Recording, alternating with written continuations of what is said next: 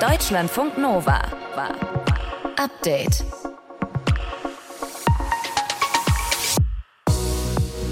Seit Monaten schon bittet die Ukraine Deutschland und andere Verbündete darum, doch bitte Panzer zu liefern, um sich gegen die russischen Angriffe zu verteidigen. Bundeskanzler Olaf Scholz hat auch immer wieder gesagt, das machen wir nur, wenn andere NATO-Länder mitmachen.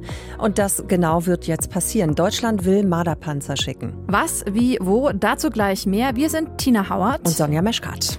Durch eine Prüfung durchfallen ist ja eh schon nicht geil. Ja, wenn die Prüfung dann auch noch Geld kostet, doppelt doof, so wie beim Führerschein. Tatsächlich ist es aber vielen so passiert im letzten Jahr. Gut 43 Prozent sind durch die praktische gerasselt. Warum das so viele im ersten Anlauf nicht schaffen, das klären wir gleich. Schön, dass ihr zuhört im aktuellen Podcast vom Update heute am 6. Januar. Deutschlandfunk Nova. Seit Monaten schon bittet die Ukraine Deutschland und andere Verbündete darum, doch bitte Panzer zu liefern, Kampfpanzer, Schützenpanzer, moderne Ausrüstung, um sich gegen die russischen Angriffe zu verteidigen. Bundeskanzler Olaf Scholz hat immer wieder gesagt, das machen wir, wenn, dann nicht alleine, nur zusammen mit anderen NATO-Ländern. Und das ist jetzt offenbar passiert. Aglaya Dana aus den Deutschlandfunk Nova Nachrichten. Nachdem Frankreich und die USA Panzerlieferungen angekündigt haben, hat Deutschland jetzt zugesagt, der Ukraine Marderpanzer zur Verfügung zu stellen. Was sind das für Panzer? Ja, das sind kleine Schützenpanzer, das ist ein eher älteres Modell und die sind zum Beispiel gut geeignet, um Gebiete zurückzuerobern, weil Truppen nämlich darin transportiert werden können. An der Front, da braucht man ja dafür gepanzerte Fahrzeuge, da wird geschossen und man muss sich auch verteidigen können.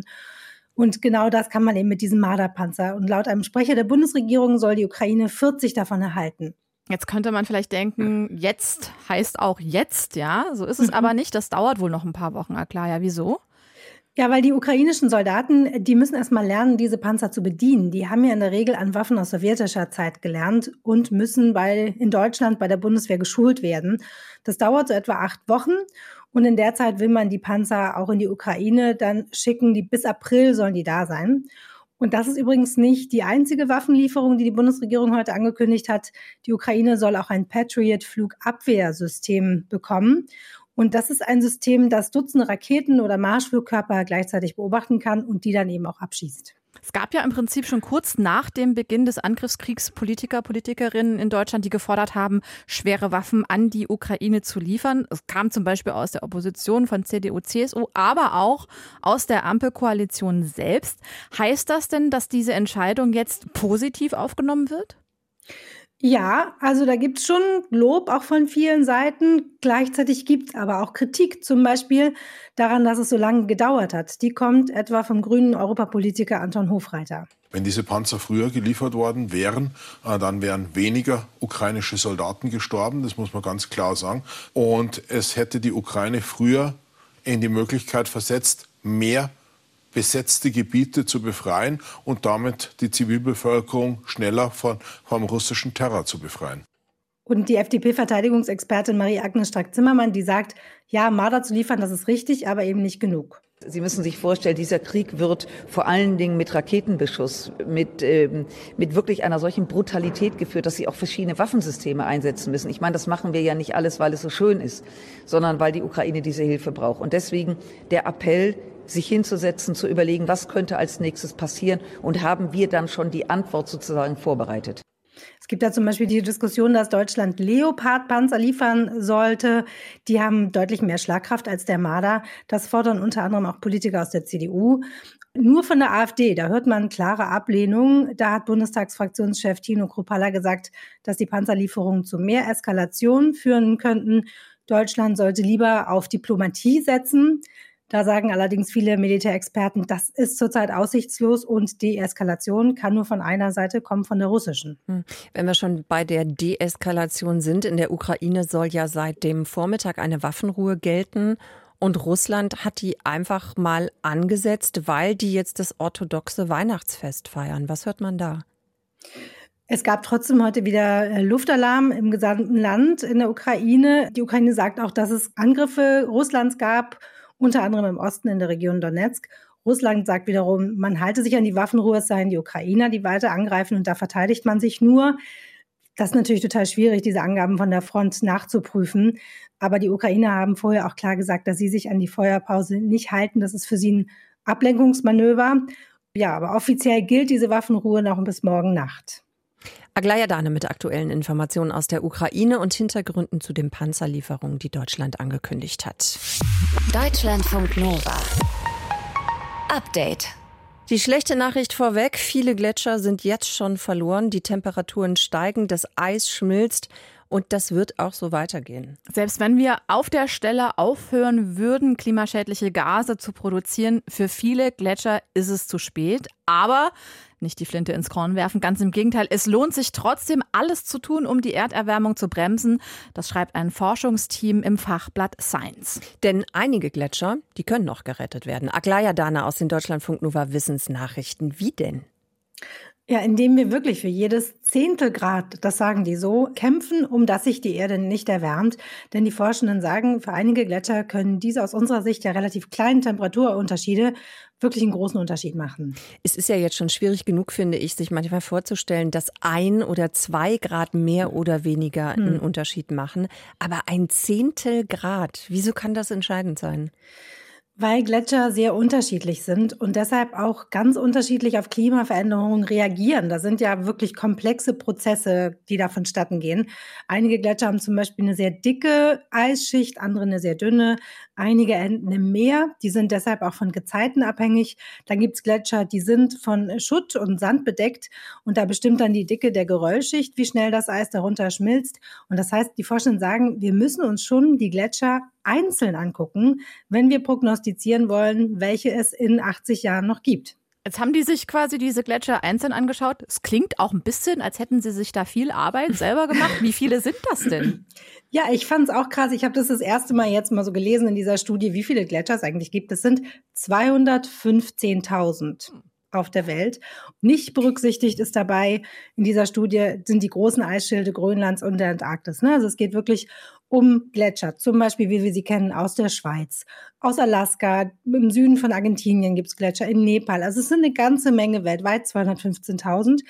Das heißt, das Team, in dem Forschen aus vielen betroffenen Ländern auch mitgearbeitet haben, musste eine ganze Menge Daten auswerten. Und dann haben sie eben Modelle erstellt mit verschiedenen Szenarien. Was passiert zum Beispiel, wenn die globale Durchschnittstemperatur bis zum Ende des Jahrhunderts, also bis 2100, um weniger als 1,5 Grad steigt oder um mehr als zwei Grad oder sogar mehr um mehr als vier Grad. Und worauf steuern wir denn da geradezu? Also womit können wir rechnen? Wenn man sich die Ergebnisse der letzten Weltklimakonferenzen anguckt, dann steuert die Welt dieser Studie zufolge auf eine Erwärmung von 2,7 Grad zu im Vergleich zum vorindustriellen Zeitalter. Das ist ja immer so die Marke, die man nimmt. Und bei 2,7 Grad würde es in kleineren Gletscherregionen quasi keine Gletscher mehr geben kleinere Regionen. Das betrifft zum Beispiel auch Mitteleuropa, die Alpen, die USA, Westkanada, Neuseeland und den Kaukasus. Und selbst im günstigsten Fall, also wir begrenzen den Temperaturanstieg wirklich auf 1,5 Grad, wie er international vereinbart wurde, auch dann wäre weltweit wohl die Hälfte der Gletscher weg das sind dann vor allem die kleinen und ein Viertel der Gletschermasse wäre geschmolzen. Und wenn die einmal weg sind, dann sind die wirklich weg, also die kommen nicht ja. wieder. Trotzdem sagen die Forschenden, es lohnt sich, den Temperaturanstieg so gut es geht zu begrenzen. Warum? Ja, also zum einen Sie, sagen Sie, dass Sie die Erfahrung gemacht haben, Warnungen und Katastrophenmeldungen aus der Wissenschaft, die bringen nicht viel. Also die führen nicht dazu, dass die Politik handelt. Und deshalb sagen Sie, wir versuchen es mal mit einem positiven Ansatz. Also wir sagen, hey, wir können noch was tun. Und dann ist es so, dass aus ihrer Sicht auch wirklich jeder Gletscher zählt. Denn wenn die Gletscher schmelzen, dann steigt nicht nur der Meeresspiegel, was ja schon dramatische Folgen haben wird auf der Erde, aber Gletscher sind eben auch Süßwasserreservoire für zig Millionen Menschen, Schätzungen sagen zwei Milliarden. Das heißt, die sind sehr, sehr wichtig, was die Wasserversorgung angeht, jeder einzelne. Dann sind Gletscher eine wichtige Einnahmequelle, sprich Tourismus. Und wenn die schmelzen, dann wächst auch das Risiko, dass es in bestimmten Regionen Überschwemmungen gibt und Erdrutsche. Und deshalb sagen sie eben, auch wenn wir nicht alle Gletscher retten können, wir sollten doch versuchen, so viele wie möglich zu erhalten. Jedes Zehntelgrad zählt. Zu diesem Ergebnis kommt ein internationales Forschungsteam mit Blick auf die Gletscher weltweit. Die Hintergründe hatte Aglaya Dana aus den Deutschlandfunk Nova Wissensnachrichten. Vielen Dank. Deutschlandfunk Nova. Update. Wer zur Bundeswehr geht, der muss damit rechnen, im schlimmsten Fall auch für einen Krieg eingezogen zu werden. Gehört ja quasi zum Jobprofil dazu. Deswegen haben wir erst mal gestutzt bei dieser Meldung, denn voriges Jahr haben 951 Menschen, die bei der Bundeswehr arbeiten, einen Antrag gestellt auf Kriegsdienstverweigerung. Das sind fast fünfmal so viele wie im Jahr davor. Mehr Hintergründe dazu jetzt von Thomas Wiegold. Er ist Journalist und Fachmann für alle Themen rund um die Bundeswehr. Thomas, Thomas, was weiß man über diese 951 Menschen, die einen Antrag gestellt haben? Ja, inzwischen weiß man oder weiß ich eine ganze Menge mehr, als in dieser Meldung steht. Ich habe natürlich auch diese Meldung gesehen und gedacht, hui, das klingt aber dramatisch. Habe dann mal mit dem Verteidigungsministerium gesprochen, bei dem laufen ja diese Anträge zunächst auf, die dann weitergegeben werden an dieses Bundesamt für Familie. Und äh, wenn man die Zahlen sich dann aufschlüsseln lässt, dann sieht das alles ein bisschen anders aus. Also die Bundeswehr hat etwas höhere Zahlen noch. Die redet nämlich von 1080 Anträgen bis Ende November. Mhm. Das ist ein bisschen mehr. Das hat damit zu tun, dass nur die Anträge an das Bundesamt weitergegeben werden, wenn jemand auch einen rechtskräftigen Bescheid über seine Tauglichkeit bekommen hat. Also wer untauglich ist, bei dem wird der Antrag gar nicht erst weitergegeben. Das ist ja auch logisch. Aber das Interessante ist jetzt, von diesen rund 1000 Menschen, die einen Antrag gestellt haben. Von denen waren fast 600 Ungediente und nochmal rund 270 Reservisten. Was heißt, heißt, was heißt ungedient in diesem Fall? Das sind Leute, die nie Soldat waren oder mhm. keine Soldaten sind. Es sind also im Wesentlichen Leute, die sich bei der Bundeswehr beworben haben, gesagt haben, ich will Soldat werden, die auch gemustert wurden und tauglich sind und dann aber sagten, oh Gott, nee, ich habe es mir nochmal überlegt, ich will nicht, ich möchte aber auch im Kriegsfall nicht eingezogen werden, also stelle ich diesen Antrag. Mhm. Aber, und das ist, glaube ich, das Entscheidende, von den aktiven Soldatinnen und Soldaten sind es nur rund 220, die einen solchen Antrag gestellt haben. Mhm. Und lass uns noch mal kurz gucken auf die Reservisten. Wie viel waren es da, hast du gesagt? Rund 270. Also da ist natürlich interessant zu gucken, sind das vielleicht Leute, die vor, weiß ich nicht, 20 Jahren ihren Wehrdienst gemacht haben und gesagt haben, hui, es wird wieder wahrscheinlicher, dass ich einberufen werde. Da stelle ich doch mal vorsorglich den Antrag auf Anerkennung als Kriegsdienstverweigerer. Trotzdem, als ich das heute auch gelesen und gesehen habe, habe ich erstmal gedacht, das klingt doch paradox. Also Soldatinnen und Soldaten, die den Kriegsdienst verweigern. In der Bundeswehr sind ja seit dem Ende der Wehrpflicht nur noch Menschen, die freiwillig da sind. Ja. Wie passt das überhaupt zusammen? Naja, man würde sagen, es passt nicht zusammen, aber gut, äh, ist natürlich immer die Frage, wenn jemand vor 10, 15 Jahren zur Bundeswehr gegangen ist, äh, eher so unter dem Aspekt, da habe ich einen krisensicheren Job und ähm, Krieg kommt ohnehin nicht. Und jetzt auf einmal sagt, ui, die ganzen Bedingungen, das ganze Umfeld hat sich geändert. Ich sehe das inzwischen anders. Dann kann es natürlich immer sein, dass jemand sagt, ich habe meine Meinung geändert ich möchte jetzt anerkannt werden als Kriegsdienstverweigerer. Der hat natürlich, oder die, es sind ja auch Frauen dabei, der hat natürlich das Problem, dass nicht nur dieses ganze Prozedere läuft, anerkannt zu werden, sondern er muss unter Umständen damit rechnen, dass die Bundeswehr von ihm Ausbildungskosten zurückfordert. Das gilt natürlich vor allem für die Berufe, die auch zivil begehrt sind und die teuer sind in der Ausbildung. Also zum Beispiel Ärzte. Wer also auf Kosten der Bundeswehr ein Medizinstudium gemacht hat und dann irgendwann sagt, ach Gott, ähm, ich verweigere, dann kann es passieren, dass die Bundeswehr kommt und sagt, da möchten wir aber einen Teil deiner Ausbildungskosten zurückhaben oder wenn jemand Pilot geworden ist. Das heißt also, wer den Kriegsdienst dann noch verweigern möchte, der muss eben einen entsprechenden Antrag stellen, richtig? So ist es, ja. Also das, das gilt ja generell. Das hat sich im Grundsatz nicht geändert. Jeder, der praktisch damit rechnen müsste, könnte, sollte, dass er im Falle eines Krieges eingezogen wird, der hat das Recht, einen solchen Antrag zu stellen.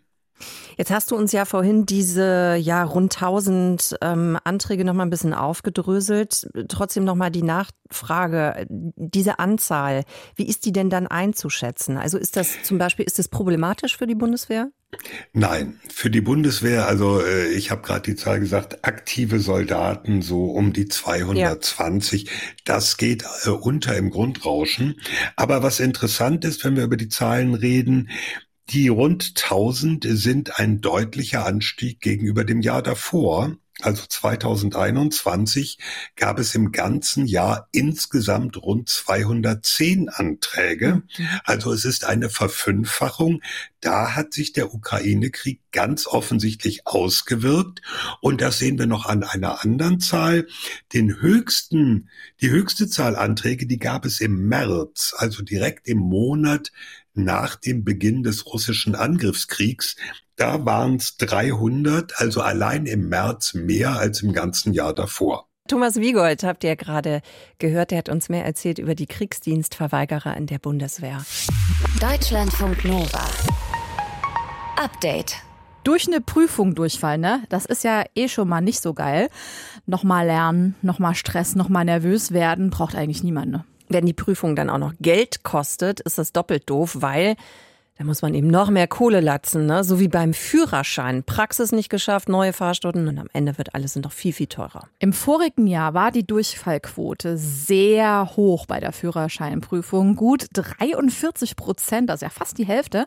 Das zeigen aktuelle Zahlen vom TÜV und Kraftfahrtbundesamt. Tendenz steigend besprechen wir mit Deutschlandfunk Nova-Reporterin Minto dran. Minto, wieso fallen gerade so viele durch? Ja, das hat mehrere Gründe. Also zum einen ist der Straßenverkehr von heute natürlich ein ganz anderer als noch vor zehn Jahren. Also äh, es ist viel vielfältiger geworden. In den Städten sind zum Beispiel nicht nur Autos und Fußgänger unterwegs, sondern auch vermehrt Roller, Scooter, mehr Radfahrer.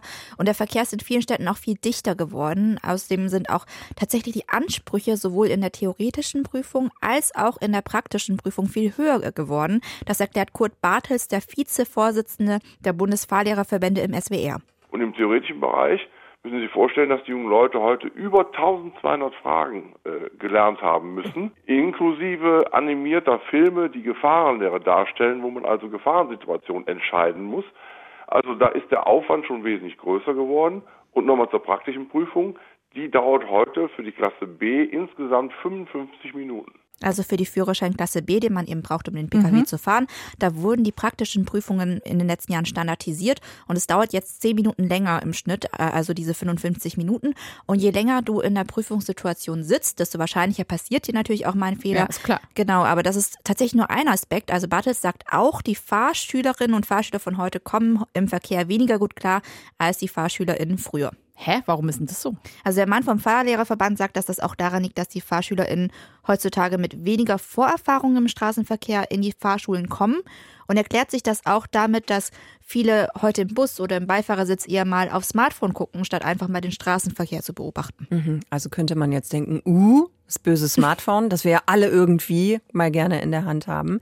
Äh, Gibt es denn jetzt für diese These oder für diese Theorie irgendwelche Belege? Das habe ich mich auch gefragt, deswegen habe ich den Verkehrspsychologen Wolfgang Fastmeier von der Psychologischen Hochschule Berlin angerufen. Und er sagt, es ist tatsächlich so, dass einige wenige Studien festgestellt haben, dass es bestimmte Fähigkeiten gibt, die wir als junge Menschen brauchen, um gute Verkehrsteilnehmer eben zu werden, erst später ausgebildet werden oder verzögert ausgebildet werden. Da gehört zum Beispiel diese Fähigkeit zur selektiven Aufmerksamkeit dazu, also das Erkennen von richtigen und wichtigen Informationen in so einer unübersichtlichen Verkehrssituation. Und diese Fähigkeit wird, sagen wir mal so, durchschnittlich so ab circa 14 Jahren ausgebildet. Und das ist zum Beispiel verzögert. Und selbiges kann man eigentlich auch zu motorischen Fertigkeiten sagen. Und auch hier stellt man eben Verzögerungen fest. Also das kommt dann erst mit 14 oder mit 15. Ja, genau. Das sind übrigens so Fähigkeiten wie, kann ich mir ungefähr vorstellen, vorhersehen, was die Autos rund um mich rum in den nächsten zwei, drei Sekunden machen und wo ist so ein Risiko oder eine Gefahrensituation im Verkehr. Und das entwickeln viele eben erst später. Und das liegt tatsächlich nicht nur am Handy. Sondern woran dann? Der Verkehrspsychologe sagt, dass Kinder heute viel seltener die Gelegenheit bekommen, das auch zu trainieren und zu üben. Stichwort Müttertaxi. Das ist also eine sehr, sehr ungute, negative Entwicklung, weil die Kinder gar nicht mehr so richtig in den Verkehr kommen. Also die, die lernen nicht schon von, von klein auf, äh, wie eigentlich Verkehr funktioniert, auf was ich aufpassen muss. Also da, ich zitiere jetzt ihn, sagt er, es müsste wieder zu den guten alten Zeiten zurück, dass man selbst eben zur Schule läuft oder mit dem Fahrrad fährt. Das passiert ja wahrscheinlich eher seltener, dass man zu den guten alten Zeiten zurückkommt. Was machen wir jetzt? Also ich dachte ja eigentlich auch so Verkehrserziehung, das macht man doch sowieso irgendwann, oder? Genau, also äh, der Verkehrspsychologe hat gesagt, dass es das tatsächlich in den Schulen gibt, aber nicht standardisiert. Also er fordert da standardisierte Verkehrserziehung in den Schulen und im Kindergarten. Also es passiert zum Teil, das machen Schulen dann mit Freiwilligen oder mit der örtlichen Polizei. Da kommt es dann immer darauf an, wie engagiert da eine Schule ist. Und das ist natürlich nicht immer wissenschaftlich fundiert, wenn da Freiwillige das machen. Und äh, deswegen will Herr Fastenmeier, dass das standardisiert passiert und zwar schon von Kindergartenalter an. Die Durchfallquote bei der praktischen Führerscheinprüfung ist super hoch, liegt bei gut 43 Prozent. Warum das so ist, warum so viele durchfallen schon seit einigen Jahren, das haben wir mit Deutschlandfunk Nova Reporterin Mintu Tran besprochen. Deutschlandfunk Nova. Update. Immer Montag bis Freitag auf deutschlandfunknova.de und überall, wo es Podcasts gibt. Deutschlandfunk Nova.